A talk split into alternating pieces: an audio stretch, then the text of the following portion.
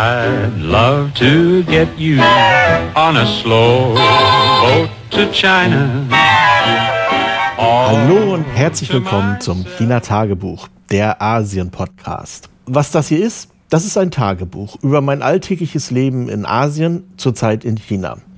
Nichts Spektakuläres, außer es passiert etwas Spektakuläres. Ja, in der letzten Folge ging das etwas holter die Polter. Ich war so happy über den neuen Trailer, beziehungsweise über die neue Titelmelodie und habe dann die ganze Ansage am Anfang komplett vergessen, was das ist, äh, wer das ist und so weiter und so fort. Ich nehme mal an, das ist den allerwenigsten aufgefallen, denn ich habe festgestellt in der Statistik, dass mittlerweile tatsächlich die meisten Leute, die diesen Podcast hören, den auch abonniert haben, also über einen Podcatcher in irgendeiner Weise bekommen und nur noch ja, so um die 10 Prozent, äh, das schwankt tatsächlich von Folge zu Folge, den über ein Webinterface empfangen. Ja, das macht mich natürlich froh und ich kann das immer nur wiederholen. Besorgt euch einen Podcatcher, AntennaPod, Overcast oder was auch immer ihr so verwendet und dann abonniert den RSS-Feed und alles wird gut. Das über Plattformen zu machen, ja, das ist die zweitbeste Möglichkeit oder sagen wir mal eine eher schlechte Möglichkeit, aber geht natürlich über Spotify und Co. Der Nachteil ist einfach, ihr habt wahrscheinlich keine Shownotes dann. Also die Plattformen übernehmen die Shownotes, wie man sie dann auf der entsprechenden Webseite beziehungsweise verlinkt mit dem RSS-Feed findet, nicht. Und ich treibe doch einen ziemlichen Aufwand mit den Shownotes, also was Bilder betrifft, was äh, Quellen betrifft und so weiter. Und das hat man dann natürlich nicht. Wie gesagt, hören kann man den natürlich trotzdem. Und wer jetzt zum Beispiel, und das sind einige, weiß ich, den Podcast im Auto hören, naja, die sind die Shownotes eh egal. Da ist es dann höchstens mal interessant, wenn man am Nachmittag oder abends, wenn man nach Hause kommt, das vielleicht mal checken möchte, was er denn da überhaupt gesagt hat oder so. Aber lange Rede, meine Empfehlung, Podcatcher. Und wenn ihr das nicht habt, wollt, könnt, dann nehmt eine sogenannte Podcast ab, also zum Beispiel Spotify oder irgendwas. Und die letzte Möglichkeit, und das ist die, mit der man ja das allererste Mal vielleicht auf diesen Podcast aufmerksam wird, ist über das Webinterface. Dann hört man sich das eben da an.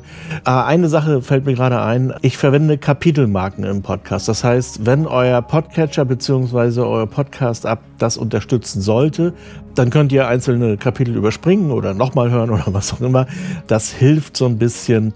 Auch dann zum Beispiel, wenn man das verlinken möchte. Wenn man jemand anders auf eine bestimmte Sache aufmerksam machen will, ja, dann ist es immer blöde, wenn man so ein blogartiges Audiofile hat. Da ist es schon gar nicht schlecht, wenn man dann genau auf die Sekunde sagen kann, hier ab da. Und wenn man auf der Webseite sich mal das Audio-Interface anguckt, da kann man tatsächlich auch verlinken auf die Sekunde genau. Das heißt, wenn man das jetzt weitergeben will, kann man seinem Gegenüber dann genau sagen oder beziehungsweise das genau auf diese Sekunde verlinken. Das ist vielleicht bei vielen Podcasts gar nicht nötig, in meinem Falle schon, weil ich ja so eine Art Magazinstruktur habe. Das heißt, ich habe nicht nur ein Thema, sondern meistens mehrere Themen und insofern ist das natürlich angebracht. Viele nutzen das auch, um die Werbung zu überspringen. Aber da habe ich eine gute Nachricht. Meine Werbung kommt ganz am Ende der Sendung und da ist es dann wahrscheinlich sowieso egal. Ah, was ich anfänglich vergessen habe, das Wetter. Das Wetter ist gut. Wir haben 26 Grad, das ist also geradezu angenehm. Es scheint aktuell nicht die Sonne, aber sie kommt ab und zu mal raus. Und es ist etwas feucht. Also es regnet hin und wieder mal. Die Straßen sind jetzt aktuell gerade nass. Ich habe es aber gar nicht gemerkt, dass es geregnet hat. Das ist auch nicht so anhaltender Landregen, sondern eben mal kurz ein Schauer und fertig. Die Taifunsaison ist noch nicht so ganz vorbei. Ganz aktuell hält ein Taifun auf Taiwan zu, also auf die Südspitze, Kending. Das ist Koinu. Und der wird dann sich weiter auf den Weg machen nach Hongkong. Ähm, das betrifft uns hier also nicht. Aber das dürfte schon einer der letzten Taifune dieses Jahr sein, denke ich mir. Ähm, denn so viel kommt da im Oktober nicht mehr. Also die Hochzeit ist eigentlich August, September. Und ja, mal sehen. Ich meine, im Augenblick ist das Wetter respektive das Klima auch so ein bisschen im Umbruch. Also wer weiß, vielleicht äh, verlängert sich auch die Taifunsaison. Keine Ahnung. Apropos Kending, also das südliche Ende von Taiwan, das kann ich jedem empfehlen, der mal nach Taiwan zum Urlaub fährt oder vielleicht auch zur Arbeit und dann mal ein paar freie Tage hat. Die Südspitze von Taiwan ist wirklich traumhaft schön und da gibt es auch unheimlich viel zu sehen. Und ich bin einmal dort gewesen, auch privat. Also eigentlich hatte ich eine Dienstreise, aber wir haben uns dann so abgeseilt für ein paar Tage. Und ich bin dann mit einem Geologen dort lang gefahren. Und das war ja mal richtig cool. Der hat mir dann erzählt, was das alles ist. Da gibt es also auch so Gegenden, wo Gas aus der Erde strömt und das wird dann aber auch regelmäßig entzündet für die Touristen. Und dann sieht man so auf dem Boden kleine Gasflammen züngeln und dann tun die Leute ihre Kartoffeln in Aluminiumfolie auf dieses Gasfeld oder wie man das auch immer nennen möchte, legen, so dass man dann ja so ein bisschen Picknick machen kann. Natürlich all die ganzen anderen Sachen, Basaltsäulen etc., was es da so gibt. Und es ist auch kulturell interessant, denn was vielleicht wenige wissen, zwar war Taiwan immer ein Spielball von Kolonialmächten jeglichen Couleurs, von Portugal über Japan, China natürlich und so weiter. Also es war immer irgendwie umkämpft auch, aber Taiwan hat auch eine eingeborene Kultur. Und über die ist leider sehr wenig bekannt und sie ist natürlich, ja, wenn man es mal genau betrachtet, auch ausgerottet mittlerweile. Es gibt immer noch welche, die sich darauf beziehen, die sagen, sie stammen von diesen Tribes ab. Da bin ich mir immer nicht so sicher, ob das wirklich stimmt. Über die Völker Taiwans gibt es auch sehr viele Bücher etc. pp. Aber eben im Süden, also um Land's End herum, gibt es auch noch sehr viele Relikte beziehungsweise auch am Leben erhaltene kulturelle Einrichtungen, die auf diese alte Zivilisation dort hinweisen. Was man vielleicht gar nicht glauben mag, da unten ist die Brandung auch einigermaßen okay, dass es dort eben auch Surfer gibt. Sonst ist das eher ein bisschen schmal hier in Asien, aber dort gibt es tatsächlich eine ordentliche Brandung und man könnte dort theoretisch surfen. Also ich meine jetzt nicht Windsurfen, sondern Wellenreiten eben. Ja, es ist nicht Hawaii, aber es ist okay. Also Kending ist wirklich eine der schönsten Gegenden von Taiwan. Es gibt noch andere, Toroko zum Beispiel, das sind diese, ist das Gebirge. Also wer mal auf die Karte guckt, sieht, dass Taiwan ist im Prinzip in der Mitte ein riesiger Berg, wenn man so will. Also ein Gebirge und ringsherum ist dann eben ja, die Zivilisation. Ja, also das jetzt kurz meine Reisebeschreibung. Vielleicht mache ich mal so ein paar kurze Reisegeschichten über Taiwan, die so ein bisschen off the beaten path sind. Also es fahren viele Leute zum Moon Lake natürlich und es fahren auch viele Leute in die Toroko-Schlucht oder ja, eben entlang der Küste. Da gibt es auch wirklich viel zu sehen. Aber es gibt eben auch so Pfade, zum Beispiel so Geologiepfade oder Architekturpfade, die nicht so ausgetreten sind. Und das, ja, vielleicht mache ich das mal. Das ist wirklich schön, mal auf diesen Spuren zu wandeln. Eine Sache, die vielleicht ganz interessant ist, ich bin jetzt auf Blue Sky. Viel mehr kann ich dazu eigentlich schon gar nicht sagen. Wie es da ist und was da so ist, es ist ganz nett, es ist hübsch so. Es ist wohl Twitter nachempfunden, habe ich den Eindruck. Und die Leute sind auch alle nett. Ich habe bisher noch nichts erlebt, was irgendwie negativ wäre so. Und ich werde mich da so ein bisschen umschauen, vielleicht auch ein bisschen posten, vielleicht auch cross-posten, das weiß ich noch nicht.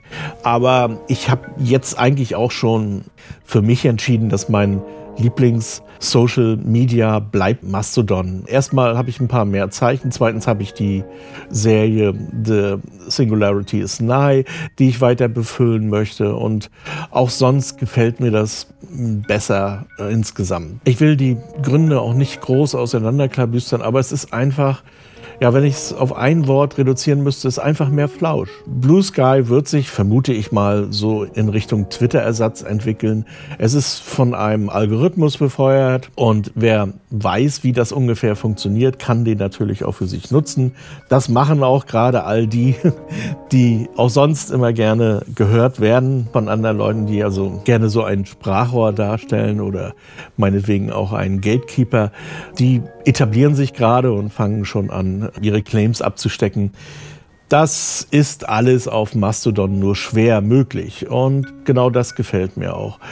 es ist nicht so, dass diese Leute jetzt Falsches erzählen oder Quatsch erzählen oder langweilig sind oder so, sondern was mich persönlich daran stört, ist, dass sie natürlich überhaupt kein Interesse an irgendeinem sozialen Austausch haben. Also sie möchten lediglich eine Gemeinde haben, zu der sie predigen können und wo sie dann letztendlich ist es das, was sie machen, Werbung für sich selbst und naja, das ist nicht meine Vorstellung von sozialen Netzwerk. Ich möchte interagieren mit den Leuten und dazu ist es auch notwendig, dass das nicht so viele sind. Bei Blue Sky ist das anders. Das werde ich vielleicht wahrscheinlich ähnlich verwenden, wie ich jetzt auch Instagram verwende oder Facebook, dass ich da, wie gesagt, hin und wieder mal poste, manchmal mich auch auf eine kleine Diskussion einlasse oder so. Aber für den sozialen Austausch oder um es mal ganz hardcore-mäßig zu formulieren, um Freunde zu finden, äh, glaube ich, ist Blue Sky nicht geeignet. Also das ist nicht, nicht das Ding. Aber wie gesagt, ich schaue mir das an, ich bin interessiert und bin auch mal gespannt, wie sich das entwickelt. Im Augenblick ist es nämlich noch so, dass man da nicht einfach so hineinplauzen kann, äh, sondern man braucht eine Einladung.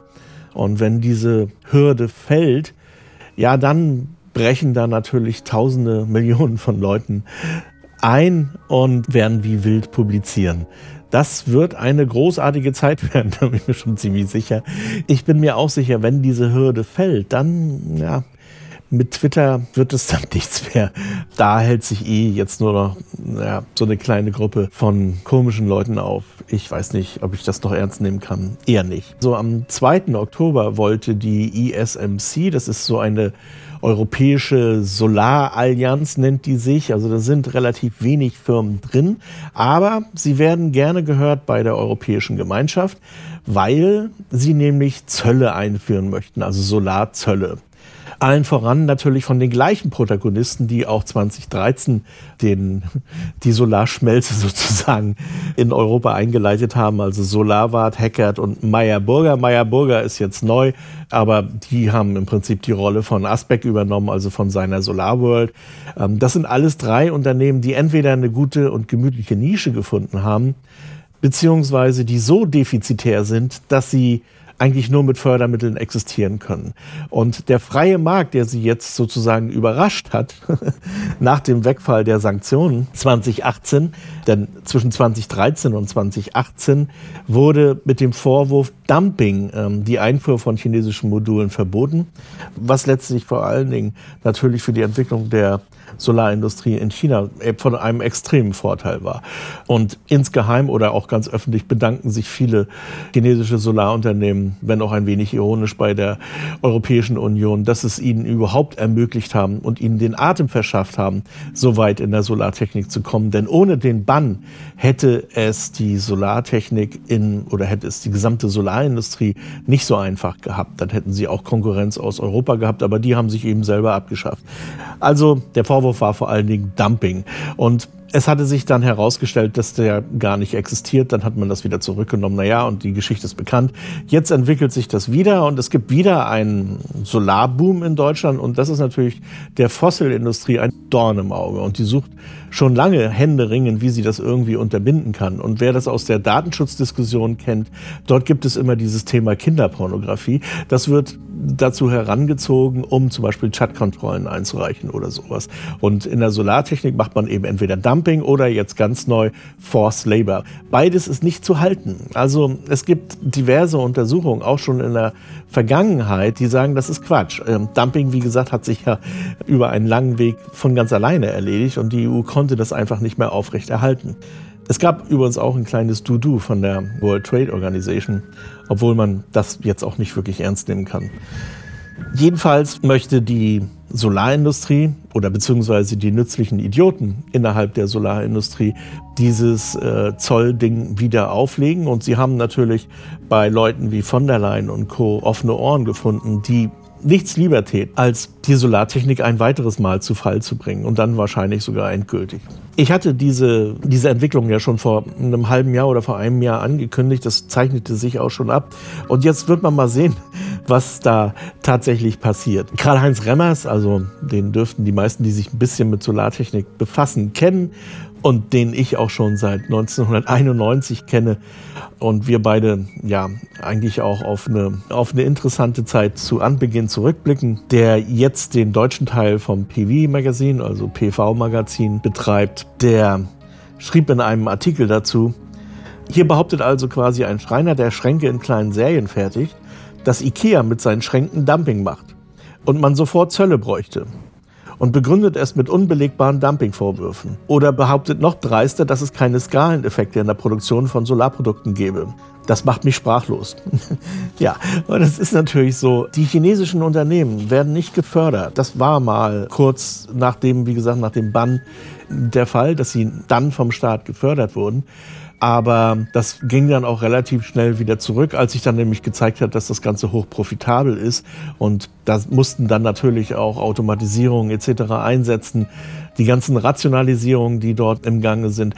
Und das Ergebnis war eben einfach eine günstigere Produktion, eben auch aufgrund von Skaleneffekten das ist so eine Binsenweisheit, dass wenn ich etwas skaliere, ich unter Umständen, das ist nicht unbedingt immer so gesagt, es hängt auch von anderen Faktoren ab, aber dass ich dann in den meisten Fällen Skaleneffekte einstellen und die Kosten der Produktion noch weiter runtergehen. Das hat mit Dumping überhaupt nichts zu tun, sondern das ist eine einfache, logische betriebswirtschaftliche Entwicklung. Und wer das negiert, der lügt natürlich wissentlich. Denn ich kann mir nicht vorstellen, dass bei Solarwatt oder bei Meyer Burger man das nicht weiß. Und dort ist man sich schon im Klaren, dass wenn sie skalieren könnten, sie auch günstiger werden würden. Dazu sind aber natürlich auch Kooperationen notwendig, bei denen die Chinesen überhaupt keine Berührungsängste haben. Die kooperieren praktisch mit jedem und alles und sind durchaus in der Lage, ideologische Scheuklappen einfach zur Seite zu tun. Und wenn wir jetzt mal das ganze Geschäft beiseite lassen, viel wichtiger ist noch, dass dieser Planet gerade ein ziemliches Problem an den Hacken hat und eigentlich überhaupt keine Zeit ist für Krieg, für Handelskrieg, für ideologische Auseinandersetzung etc. pp. Die einzige Chance, um zu überleben, sind 100% erneuerbare Energien. Und es ist auch klar, dass die Länder, die zuerst 100% erneuerbare Energien haben werden, in den ganzen anderen Wettläufen, die es dann noch so gibt, seien sie zum Beispiel ideologischer Art, ganz vorne sind. Also in der Pole Position. Und Länder, die das nicht sind, die auf alte Technologien setzen, ja, die werden in der Bedeutungslosigkeit verschwinden. Und zwar als gesamte ökonomische Einheit. Die einzelnen Firmen, die daraus jetzt noch Kapital schlagen, beziehungsweise die Leute, die dort Geld investieren, um daraus Kapital zu schlagen und eben entsprechend auch dieses Astroturfing betreiben, beziehungsweise diese Bands initiieren, die haben natürlich ihren Schnitt gemacht und werden sich dann weit ab von allem, was irgendwie ist, was weiß ich, auf einer Insel in irgendeiner gated Community das Ganze abwettern. Die meinen, dass sie einen Platz an der Sonne bekommen, wenn der Rest des Planeten untergeht. Das wage ich zu bezweifeln, dass das so klappt, aber ja, auch reiche Leute sind zuweilen dumm. aber das Thema schließe ich mal noch mit einer positiven Meldung ab, nämlich 40 Prozent aller Jobs in der Solarbranche sind weiblich. Und auch das wieder, da bin ich mir sehr sicher, ist vor allen Dingen von China getragen. Also ich meine, gut, da ist ja auch 90 Prozent der Solarwirtschaft, aber ich besuche ja ständig irgendwelche Solarfirmen hier, also Produktion, Vertriebsgeschichten, aber auch Anwendungen natürlich. Und ich kann das bestätigen und hier sind es mehr als 40 Prozent, mehr als 50 Prozent. Ich kenne so viele Frauen, die Solarunternehmen haben selber. Und ich bin auch oft, vielleicht mache ich mal ein kleines Filmchen hier zu diesem Ding, in Unternehmen, wo man das auch schon einfach sehen kann, dass dort viel mehr Frauen sind als Männer. Im Westen ist es da natürlich eher so der nachgelagerte Teil, also weniger die Produktion bzw. die Forschung, die übrigens auch natürlich sehr stark weiblich ist, sondern da ist es die Installation. Naja, da darf man dann schon davon ausgehen, dass sie zu mindestens 80 Prozent männlich ist. Wobei natürlich auch diese Arbeit ohne weiteres von Frauen gemacht werden könnte. Aber ich sehe das eben auch auf Solarfeldern in Europa. Und ich werde mir bald wieder ein paar angucken, wo das im Wesentlichen männlich dominiert ist. Es ist sogar so, dass es chinesische Unternehmen in europäischen Ländern gibt und die haben tatsächlich ihre Geschlechterzusammensetzung aus China mitgebracht. Also mehr weibliche Angestellte, weniger männliche Angestellte, was dann natürlich in der ganzen Außengeschichte, also im Vertrieb, in der Installation, in der Finanzierung vor Ort dann zum Teil auch Befremden auslöst. Ich werde auch darüber berichten im Januar, wenn ich nämlich genau solche Fälle besuche. Und das wird sehr lustig, kann ich jetzt schon mal sagen. Solarenergie ist nicht nur eine demokratische Energieform, sondern es ist auch ein Einstieg in eine gerechtere Beschäftigung in der Volkswirtschaft. Ich muss schon wieder ein bisschen auf die Tube drücken. Nächstes Thema. Wir haben noch Goldene Woche. Die geht noch bis zum 6.10. Was ich vielleicht letztes Mal erwähnt habe, wenn ja, macht das auch nichts, aber es blüht mal wieder der Osmanthus. Und das ist hier im Wohngebiet wieder so stark, dass ich, wenn ich das Fenster aufmache, hier wirklich ein richtiger, fetter Duft von diesem süßen Osmanthus hinein weht. Und leider kann ich das in einem Podcast nicht mitteilen, aber es ist ein angenehmer, leichter Duft. Viele Leute holen sich auch so einzelne Osmanthus-Zweige in die Wohnung.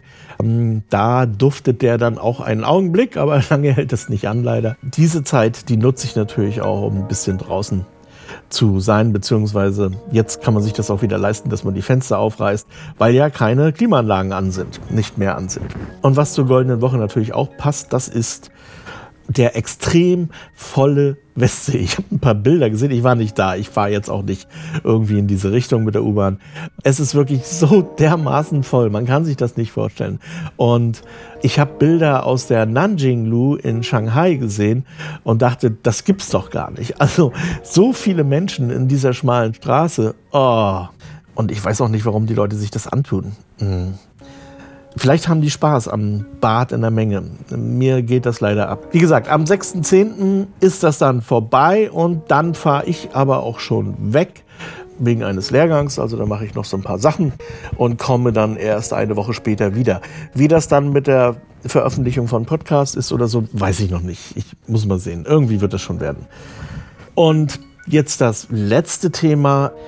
Ich habe ja im Prinzip drei oder sagen wir mal vier Podcasts. Ich habe diesen Major Lee Podcast, das ist mein Buch, das ich vertont habe, also ähm, was es als Hörbuch gibt und das ich auch kostenlos auf der Webseite liegen habe. Da kann sich jeder das Buch durchlesen bzw. die Folgen anhören. Das heißt, das ist ein abgeschlossenes Projekt. Dann gibt es Malatang. Das war so eine Idee, so, ja, so ein bisschen Kultur zu transportieren aber das ist aus Zeitmangel im Augenblick eingefroren. Wir werden das vielleicht wieder aufleben lassen, vielleicht aber auch nicht unter Malatang. Jetzt komme ich zum dritten. Das ist der Podcast Umlauts are overestimated. Das war früher ja der Podcast von der Firma Kartei, in der ich arbeite. Und damals waren wir noch journalistisch tätig. Wir machen aber keinen Journalismus mehr. Und ähm, worüber ich übrigens sehr dankbar bin. Und ich will auch keine journalistischen Themen in dem Sinne mehr aufgreifen, sondern eher Themen, die von allgemeinem Interesse sind, frei von Politik und Wirtschaft. Weitestgehend frei. Das wird sich nicht immer hundertprozentig so einstellen, aber meine Idee ist eben mehr Kultur, mehr Reise, mehr solche Dinge, mehr angenehme, schöne Themen. Und da ist es natürlich die Frage, ob man das jetzt unter dem Namen Umlauts are overestimated weiter so behält. Meine Idee im Augenblick ist, dass ich das mit Umlauts Diary zusammenlege und das dann eben Spezialsendungen sind, wo ich dann mal ein Interview mache oder mit mehreren Leuten im Studio sitze, um über irgendwas zu diskutieren. Auch im Hinblick auf dieses Projekt, was jetzt kommt, das ich hier immer mal wieder so etwas fischig erwähne, denn da wird es einige Folgen dazu geben, im Dialog beziehungsweise in einer größeren Runde. Und ich würde das dann ganz gerne so unter einem Dach zusammenfassen. Das ist meine Idee. Wie gesagt, wir haben das noch nicht so komplett ausklabüstert. Was aber ganz sicher ist, ist, dass es kein Anhängsel mehr ist, kein Corporate Podcast mehr, sondern es wird dann auch wieder wie es mal ganz früher war, mein privater Podcast, den ich dann eben weiter maintaine. Wenn wir dann in Zukunft zu Firmen Podcasts machen, und da gibt es tatsächlich ein paar Anfragen von Firmen, ob wir mit ihnen eine Podcast-Serie machen über acht Folgen oder sowas, gibt es tatsächlich auch einige im Netz, zum Beispiel eine über chinesischen Wein von äh, Shang Yu. Das kann man sich ruhig mal anhören, das ist ganz interessant.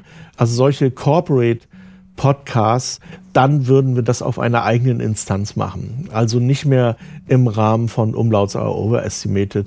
Wer sich dafür interessiert, kann sich gerne melden. Wir machen das auch auf Deutsch natürlich, auch mit professionellen Bliblablub, also mit Studio, mit Gästen, mit Sprechern, bla bla bla. Und dem entsprechenden Marketing natürlich. Also nochmal ganz kurz zusammengefasst, die Idee ist, dass man das China-Tagebuch zusammenfasst mit Umlauts are overestimated und Malatang-Themen und das alles zusammen dann eben unterbringen. Der Nachteil ist, die Leute, die hier zuhören, sind natürlich so 20 bis 30 Minuten Podcast gewöhnt. Das heißt, dann kann es mal passieren, dass eine Sendung über anderthalb Stunden läuft oder so. Das müsste man dann entsprechend ankündigen als Sondersendung, als irgendwas und so. Das ist alles noch so in der Schwebe. Und wie gesagt, es ist auch in der Schwebe, ob wir es überhaupt machen. Also das mal so ganz am Rande. So, ich äh, habe schon wieder viel zu viel geredet für dieses Podcast-Format. Das wär's für heute. Soweit und bis zum nächsten Mal. Bye bye. Und jetzt kommt Reklam. HC Andersen. Zu reisen ist zu leben. Mit Solarenergie von Eco Worthy. Ob Vanlife, Tiny House oder Camping. Eco Worthy. Dein Partner für Solarenergie. eco-worthy.com